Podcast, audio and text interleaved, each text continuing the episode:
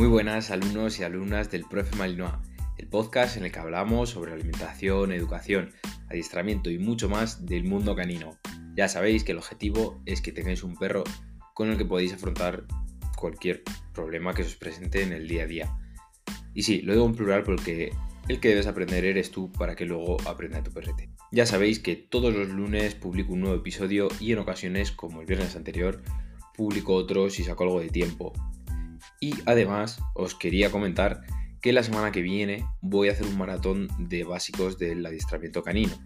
Es decir, voy a repasar lo que considero los pilares y las, bueno, sobre todo en base a la experiencia, las dudas que más suelen surgir de propietarios de perros, pues, las que tienen mis clientes, por ejemplo, ¿vale? Entonces, esa es un poco mi idea. Más o menos lo tengo ya estructurado y espero que, bueno, me dé para los para los cinco días de la semana, ¿vale? Además, muchos estaréis de puente y bueno, así lo tenéis para el viaje en coche y demás.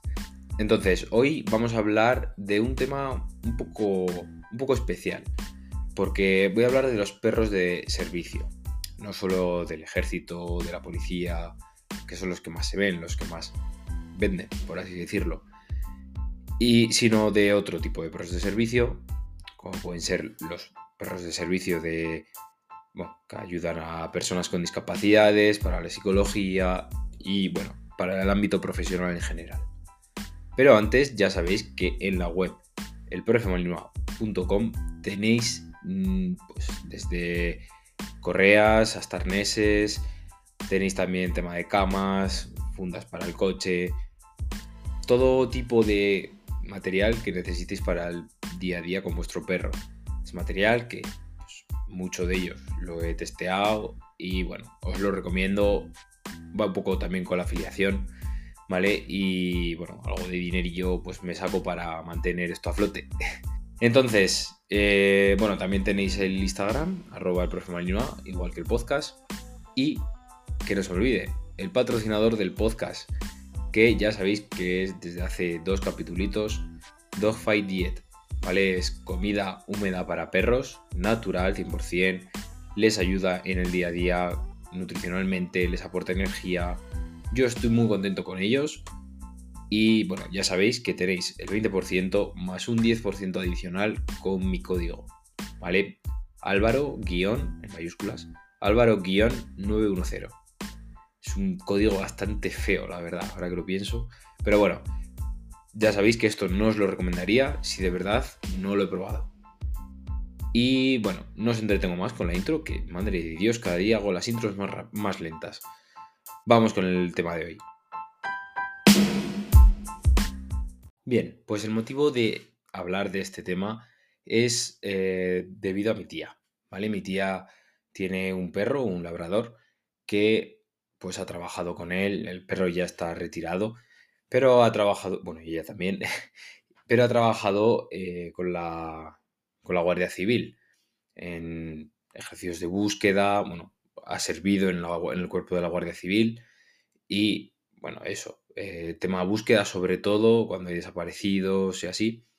Y bueno, al final fue ella la que me inculcó el tema del adiestramiento. Ella tenía a su perro, a Dylan, muy, muy, bueno, y lo tiene, muy, muy educado hacía ejercicios que la verdad es que sorprendían, las comidas familiares siempre hacía alguna cosilla. Madre, todavía no estaba Dante con nosotros. Y bueno, al final me ha ayudado mucho y ha sido a raíz de esto, pues nada, más que nada para que sepáis un poquillo de, este mundo. No, a ver, esto investigado un poquillo y demás. Y a ver, las cosas que se le hacen a los perros, la forma de trabajar, la, la pasión que le ponen, la verdad es que es, de, es digno de admirar y bueno, hay muchas, muchas cosas que se cuentan que también se, se hacen demasiado bola. Se hacen demasiado bola, no me refiero a que se hagan pesadas, sino que, por ejemplo, lo que pasó con el perro este que se perdió en la sabana después de salvar a unas niñas, el perro Wilson, el famoso Malinois. Pues, por ejemplo, a raíz de esto, pues se crean modas, como puede ser la del Malinois, que lo he dicho más de una vez. Y bueno, tiene su parte buena y obviamente su parte mala, ¿no? Que tampoco es que sea una parte mala que, No, pero bueno, da un poco, a mí me da un poco de rabia que se haga tanto marketing sobre eso. Pero bueno, dejando eso a un lado, mm, voy a hablaros un poco de cómo se entrenan estos perros, si eh, cualquier perro puede ser, puede dedicarse a estas cosas, cuál es su rol, mm, la selección y la preparación, el proceso de entrenamiento y bueno, poco más. No quiero que se alargue mucho este episodio porque últimamente se me alargan mucho. Me enrollo demasiado, lo admito. Así que nada, vamos a empezar por el rol, ¿vale? Los perros de servicio tienen, a ver, profesionales, perros profesionales, hay muchos campos. Están, como he dicho antes, el tema del ejército y de la policía, que son los más espectaculares a nivel, eso, visual. Se hacen más espectáculos. Luego está el tema de la obediencia, que ya más que profesional sería deportivo, eso es más el mundo deportivo. Y bueno, pues básicamente tenemos esos dos y luego muy relacionado con el tema de la salud. Por ejemplo, la asistencia a discapacidades físicas, como todos conocemos, al perro guía de las personas invidentes. También se emplean en, en personas con discapacidades auditivas que son sordos, ¿vale? Y bueno, el perro guía, pues básicamente ayuda a sus dueños a, a navegar en espacios públicos, le proporciona seguridad, por ejemplo, al cruzar la calle y, bueno, tienen más independencia del dueño porque nosotros estamos acostumbrados a, joder, yo tengo que gestionar al perro. No, ahí es un poco más al revés. Ojo, el trabajo del guía también es muy, muy importante. Sí que es cierto que lo adiestran de cara a ese guía, no es que ese guía, guía me refiero a la persona invidente, no es que le entrene él al perro, ¿vale? Esos perros generalmente ya vienen entrenados. No sé mucho más ¿eh? de cómo se contratan ni nada, pero bueno, eh, luego, eh, tema psicológico y medicina, medicinales. Eh, de apoyo psicológico desempeñan un papel crucial y esto cada vez lo vemos más y ayudan a personas con trastornos emocionales o psicológicos. Por ejemplo, ayudan a superar una gran pérdida. Si tienes una depresión, se ayudan un montón. Incluso a mí me ayuda mi perro cuando estoy depre. Y eso es un hecho. Y seguro que vosotros que me estáis escuchando también os ayuda, lo tengo clarísimo. Sé que muchas veces nos estresan, pero mm, las que no, oye, son una ternura. ¿Vale? Luego también ayudan a mitigar los efectos de la, ansiedad, ataques de pánico y proporcionan ese, ese arrope, esa sensación de seguridad que, bueno, a todos nos gusta, ¿no? Luego, mm, personas con movilidad reducida. Esto a ver, cada vez se ve menos porque joder, no vas a ver nunca a una persona que le esté tirando un animal. A ver, muchos animalistas dirían que, que vaya burrada, que qué hace este animal tirando de la silla de ruedas de esta persona, ¿no? Pues bueno, hay de todo, obviamente. Pero, pero bueno, se ve más el tema de trineos, pero ya de carga nunca se, no se ve, ¿vale? Esto lo he añadido a la lista porque estaba dentro de ese estudio que he leído, pero a mí no me ha convencido mucho. Que los hay, ¿eh? Y se utilizan. Pero no sé, no sé. Y luego, pues eso, el tema del impacto emocional y social, que la presencia de un perro de servicio también puede tener un impacto emocional y social, ¿vale? Sobre todo con niños con cáncer, por ejemplo, se ve mucho. Y a mí me parece súper bonito, ¿eh?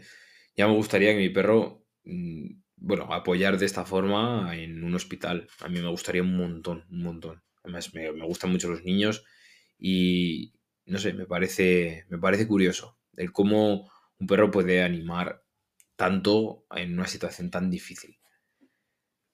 Luego eh, vamos a cambiar de tercio, ¿vale? Eh, y vamos a hablar un poco de lo que es la selección y la preparación para el entrenamiento de estos perros, ¿no?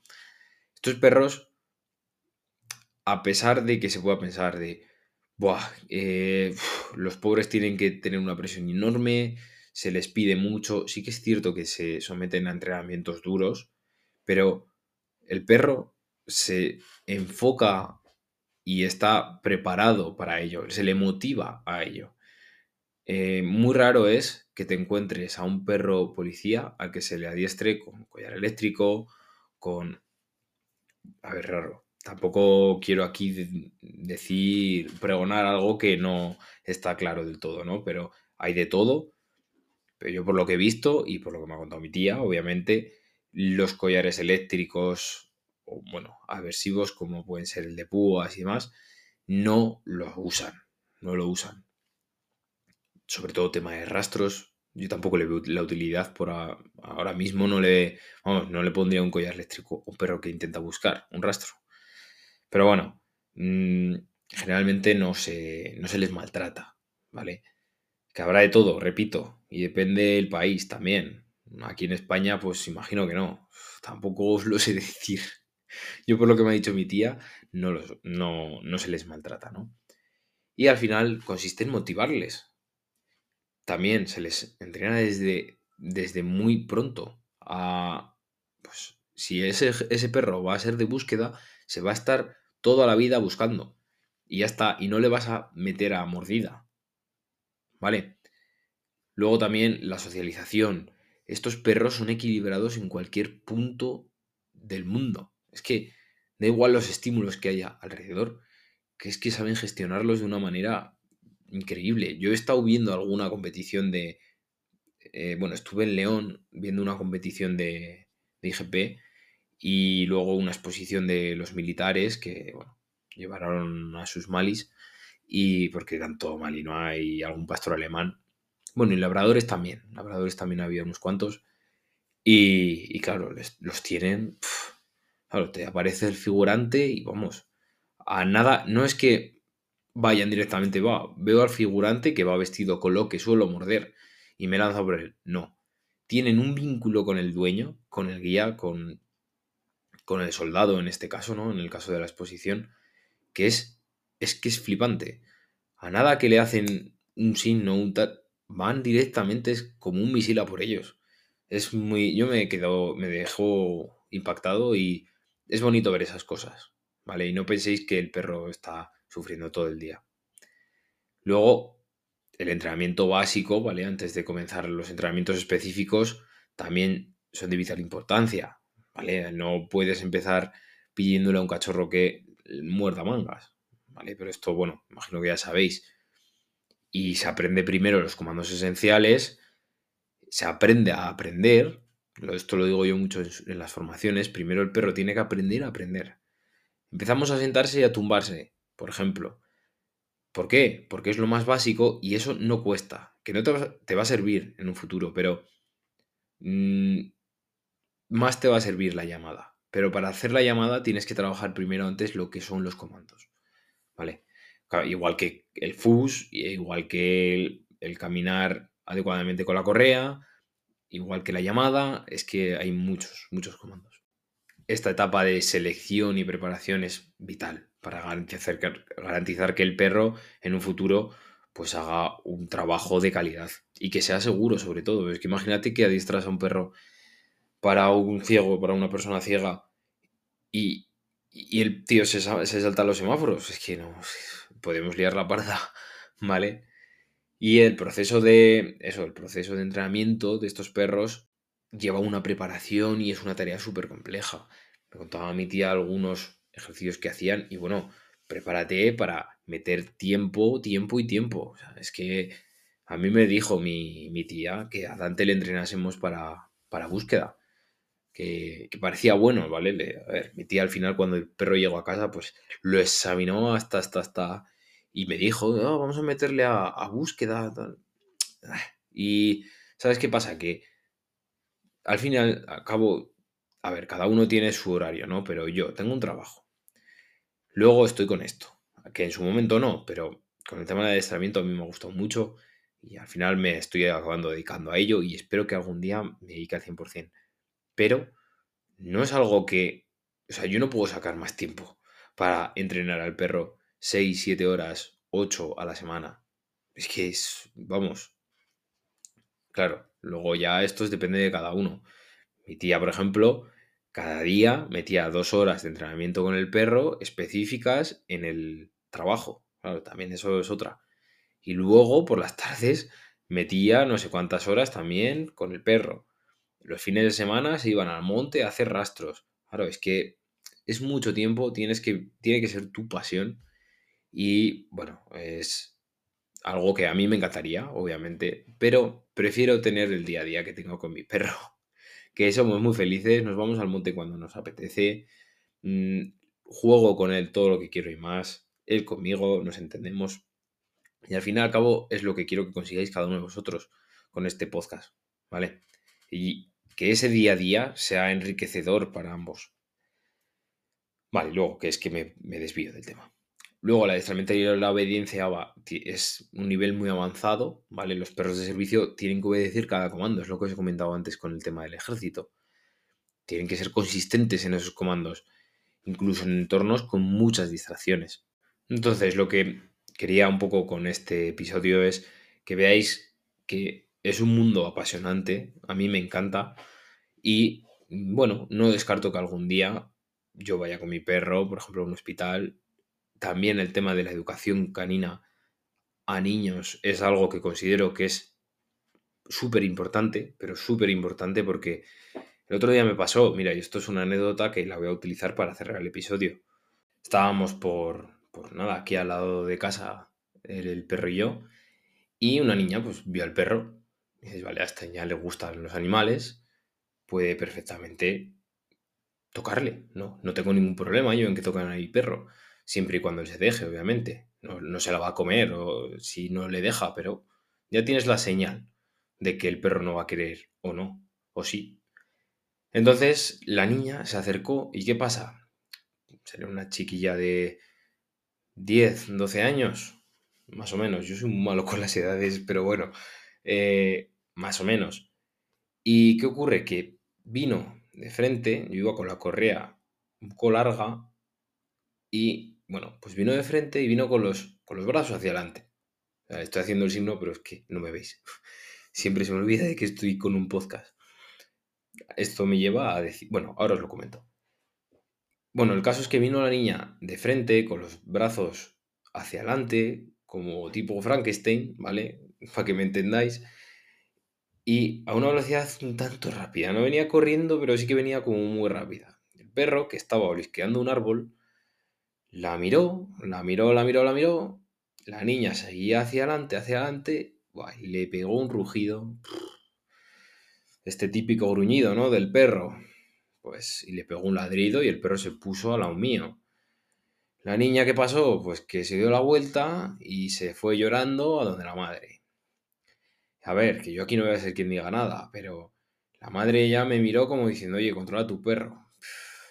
Yo aquí no voy a entrar, pero a esto me refiero con el tema de la educación de los niños. No estoy diciendo que hagas ver a tu hijo o hija o a cualquier niño siendo del sector de la educación, por ejemplo, eh, no te digo que le, le enseñes las señales caninas, que, que le enseñes a tratar con un perro, que... No, a ver, yo digo un conocimiento básico en cuanto a no vayas durante, delante de un perro, encima un perro como el mío, joder, que es que es altísimo, es muy grande y da miedo. Yo considero que mi perro, si para un niño tiene que dar miedo, hay muchos niños que se asustan al ver a mi perro, que no lo veo mal, pero, joder, mm, educar en cuanto a no puedes coger y donde un perro y tocarle la cara. El perro siempre te tiene que dejar. Y esto me lleva a una formación que estoy haciendo de, de este tema, porque muchas veces me encuentro que los niños no saben gestionar el estar con un perro. Los niños que no tienen perro, ojo, ¿vale? Familias que no tienen perro, pues esto se ve mucho más. Y no es la primera vez que me lo piden.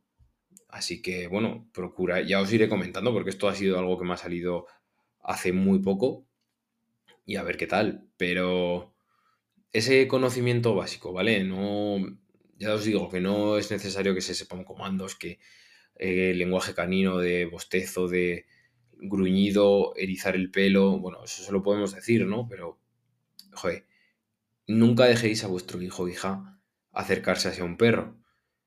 El mío porque, aparte de que estaba atado, porque te lo puedes encontrar suelto, mm, no, no, obviamente mi perro nunca se va a lanzar, a ver, nunca digas nunca, ¿no? Pero muy, muy, muy, muy poco probable que mi perro un día muerda a un niño. Vamos, es que aparte que no lo voy a dejar yo que ocurra esa situación, no sería capaz. Es que lo sé, lo sé. Y, y nada, bueno, lo dejo ahí porque tampoco vamos a entrar en ese tema. Es un poco turbio ese tema. Así que nada, la semana que viene, recordar que tengo el maratón. Tenemos, ¿vale? Porque vosotros sois los que lo vais a escuchar. Y os voy a pedir que me deis vuestra opinión de ese maratón. Ya llegará el momento, pero bueno. Y nada, esto ha sido el episodio por hoy. Un poco raro, un poco... No sé, no es un tema muy común. No lo he visto por ahí tampoco, el hablar de esto. Pero bueno, me parecía curioso y así sabéis un poco porque también me metí un poco en el, en el adiestramiento canino. Así que nada, dentro de poco tendréis el canal de YouTube, ya os lo iré comentando y ya iré organizando porque tengo muchos planes, me motivo mucho con estas cosas, así que nada, ya os iré contando, ¿vale? Hasta pronto.